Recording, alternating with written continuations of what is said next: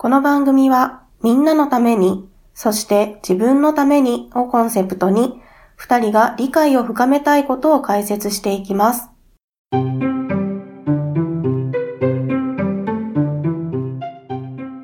こんにちは、かいわれです。こんにちは、鬼おろしです。よろしくお願いします。す。さて、うん。社会心理学編が終わりました。お疲れ様でした。いやー、大変だった。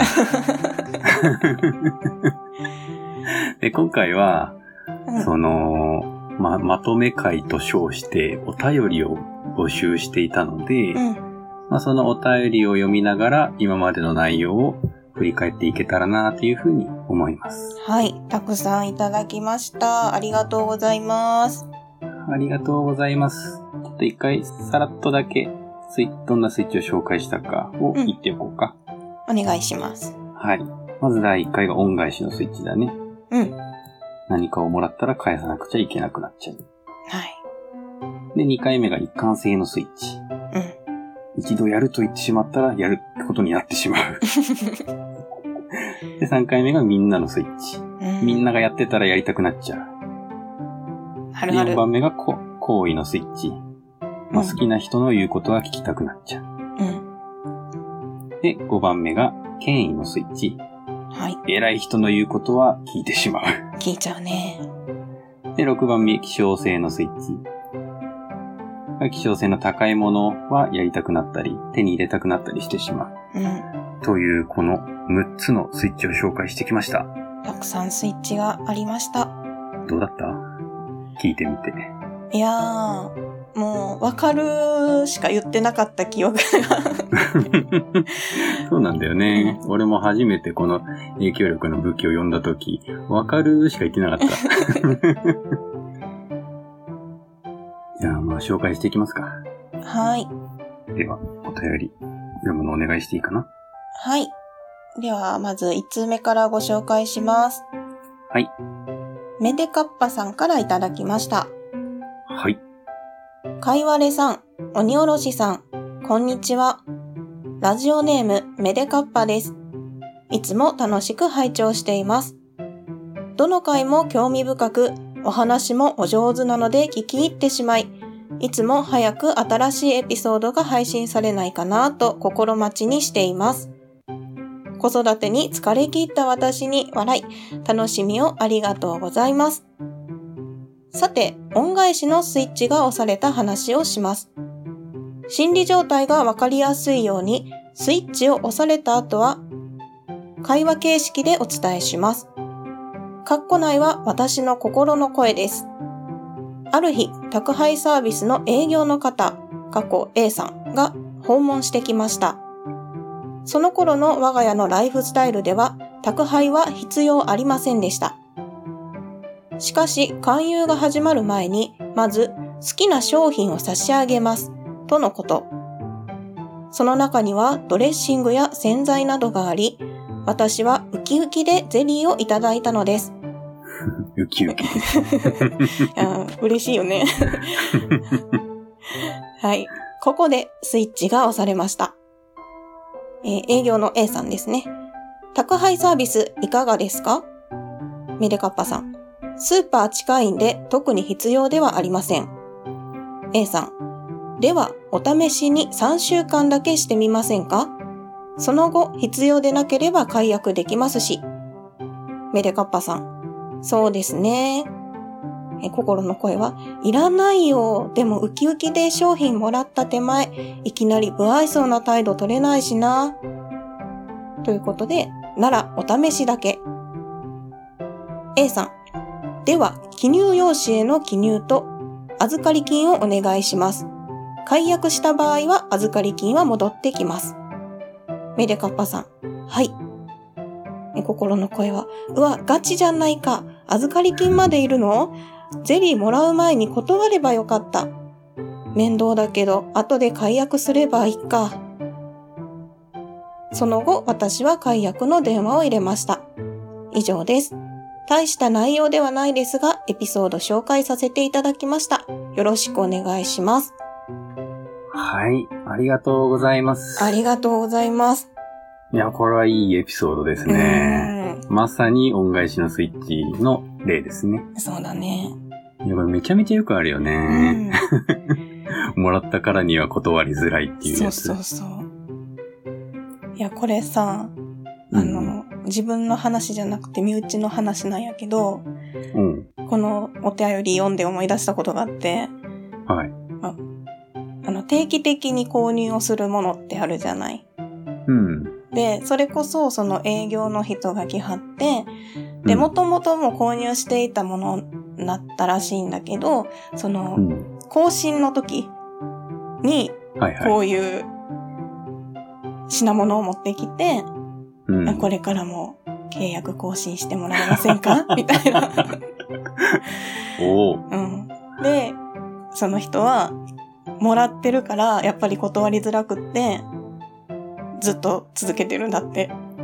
よくやるなぁ。すごいなぁ。あるんえだなえそんなこと。うん。うんうんうんうん。いやーこう、ネットフリックスとかの動画サービスとかもよくあって、あ初回初回無料で、あ、はいはい。翌、翌月からお金かかりますみたいなやつ。これ絶対、解約するの忘れちゃう人多いよね。そうそう。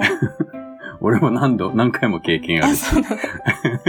ああ、これ解約、解約しなかった。あ お金払わなきゃみたいな感じのことがね。うん何ヶ月分とか、たまるよね。うんそう、このね、メデカッパさんは、しっかりした人うんらしく、ちゃんと解約してんのは偉いな。いや、素晴らしい。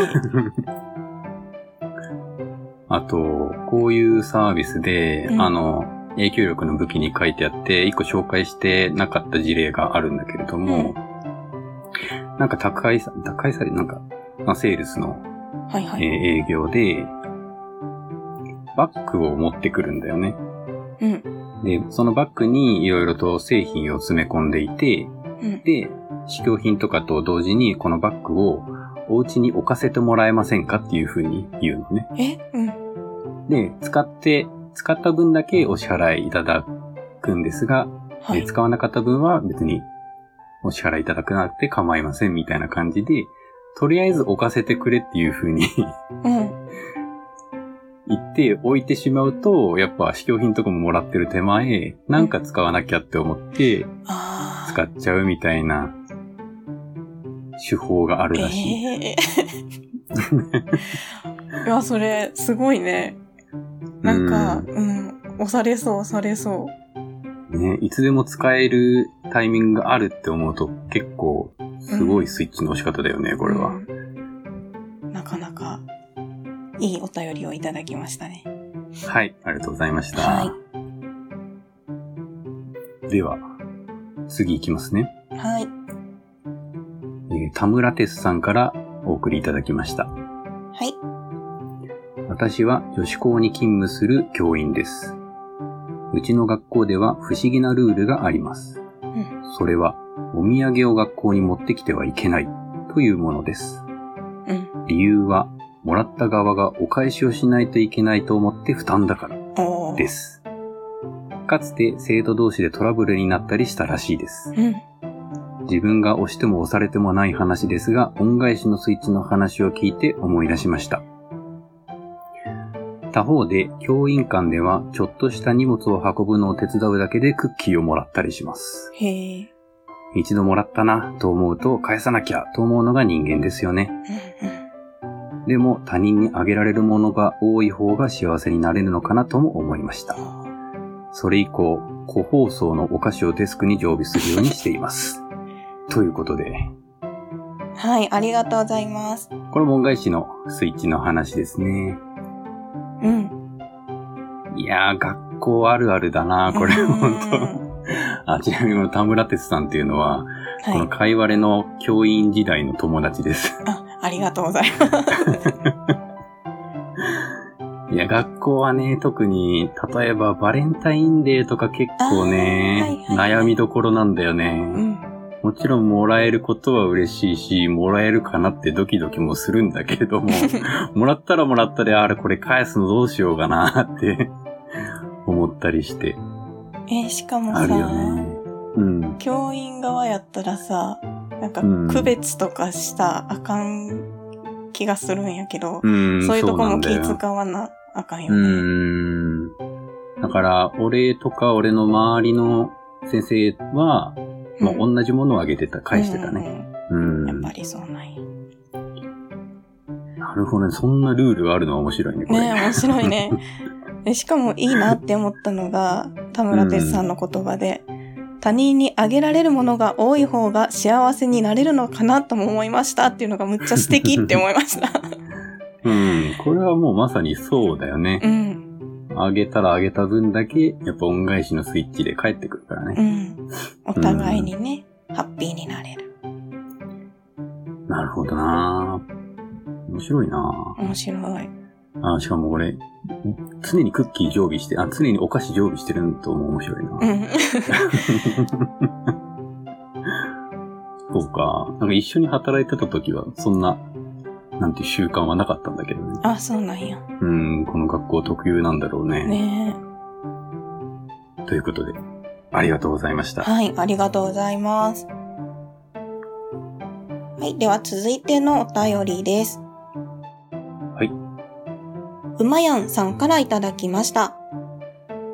いつも楽しく勉強させていただいてます。スーパーではいつも半額シールスイッチを押されまくっています。これいい名前だね。うん。特に買うつもりもなかったのに気がついたらカゴの中に。これはスーパー七不思議の一つなのでしょうかうん。最近は日用品や食材も売っている大きなドラッグストアでもスイッチをポチポチ押されます。帰宅後、妻に大量の半額商品を見られて惹かれますが。ただ、あるお肉屋さんはいつ行ってもほぼ全商品半額シールが貼られているのですが、さすがにそれは半額後の値段が元々の売り値でしょうよ、とスイッチは押されません。これからも配信楽しみにしています。といただいております。はーい、ありがとうございます。ありがとうございます。いや、いいですね。半額シールスイッチ。押されてるわ。まあ、半額って見るとね、だいぶ安いもんうね。ん、これはまさに希少性のスイッチうん、のおうん。話をしてくださいましたね。そうだね。この最後のもわかるなと思って。いつ行ってもほぼ全商品半額シールが貼られているって。これはね、すごくいいことを言っていてね。うんやっぱ希少性のスイッチは強力ではあるんだけれども、あんまりやりすぎると効果がないっていうことを示してるよね。あれやね。閉店セールやってる店がいつまでも閉店しないやつね。それそれ、ずーっと閉店セールのやつ。うん。もうそれ元々のやつやんってやつね。うん。なるほどななるいいですね、これは。スーパー七不思議って他に何があるんかなとかちょっと想像しちゃったな。なんかある？他にスーパーで働いてる身として。スーパー七不思議？うん。えー、でも、店員側からよりお客さん側からやったら、なんやろ？うん。あ、でも、あとは、新商品って書かれてたら、よく出るとか？あまあ、ー、新商品気になっちゃうようね。ん。俺もコンビニとかでよく買ってるわ、新商品って書いてあるやつ。うん。あと、ラスト1個とか？ん なもん買っちゃうよな私のために残ってたんちゃうんって思っちゃう。なるほどね。そんなとこかしら。うん。あるあるですわ。じゃあ次行きますかはい、ありがとうございました。はい、ありがとうございました。続いて、マーヤさん。はい、我らがマーヤさん。ああ、我々のマーヤさん。ん いつもふんふんへいへいと聞いています。スイッチに例えてのお話面白かったです。うん。私は同じ青い本を持っていることもあり、仕事上でいろいろなスイッチを押しています。お、このああいう青い本というのは影響力の武器のことですね。はい。松竹梅の金額設定の商品を作り、一番売りたい商品を真ん中の金額に置いておく。コントラストのスイッチかなうん。カウンセリングではどうしたいか、何をしたいかを本人の口に出してもらい、ご自身でその通りに動けるように見守る。かっこ一貫性のスイッチ。うん。などなど、悪いことはしていないですよ。それから希少性のスイッチはしょっちゅう押されています。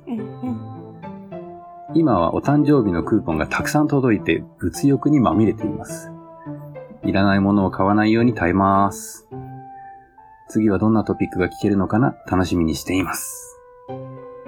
はい。い。ありがとうございます。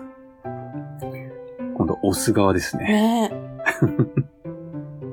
これね、うん、松竹梅の真ん中に一番売りたい商品を送ったやつね。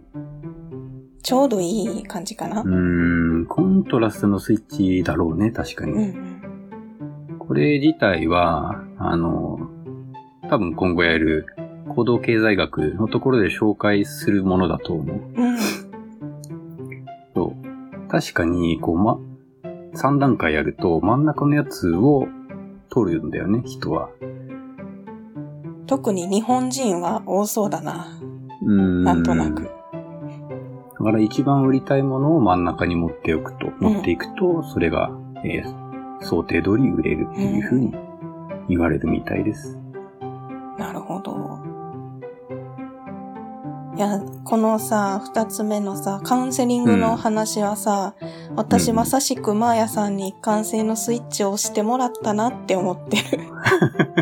一回、マヤさんに相談して、したもんね。そうそうそう。心体ちょっと改善するにはどうしたらいいですかねって。あの時にいろいろね、そう、どうしたいのうんっていう風に聞いてもらって、あ、こういう風にやっていきたいんですっていうのを言ったうら、ん。特に私の場合は、心体のツイッターアカウントの方の運営をああ。前よりね、できるようになったなって自分で思っいや、てて。最近めちゃめちゃ頑張ってくれてる。うんいやーだからこれはあの時本当にアドバイスしてもらったからだなと思って。うん、本当にアドバイスもらってから、しばらく経ったら、メンタルヘルスカテゴリーで1位になったもんね。ねえ、あれはびっくりでした。すごいよね。まあや様々ですわ。様々でございます。今お誕生日クーポンがたくさん届いていますって。ねおめでとうございます。おめでとうございます。いや、これ、うちの妻もさ、なんか最近、えっ、と、通販サイトで、すごい、すごい割引が行われるキャンペーンみたいなのやってて。うん、それはお誕生日月でとか？いや、なんか関係なくて、時期に、うん時期でみんな、うん。それで、これ買うべきかな、買わないべきかなってすいうのすごい聞く。わあ、わかるでも。このクーポン系はね、希少性のスイッチ押されるよね。うーん。ということで、ありがとうございました。ありがとうございました。後半に続く。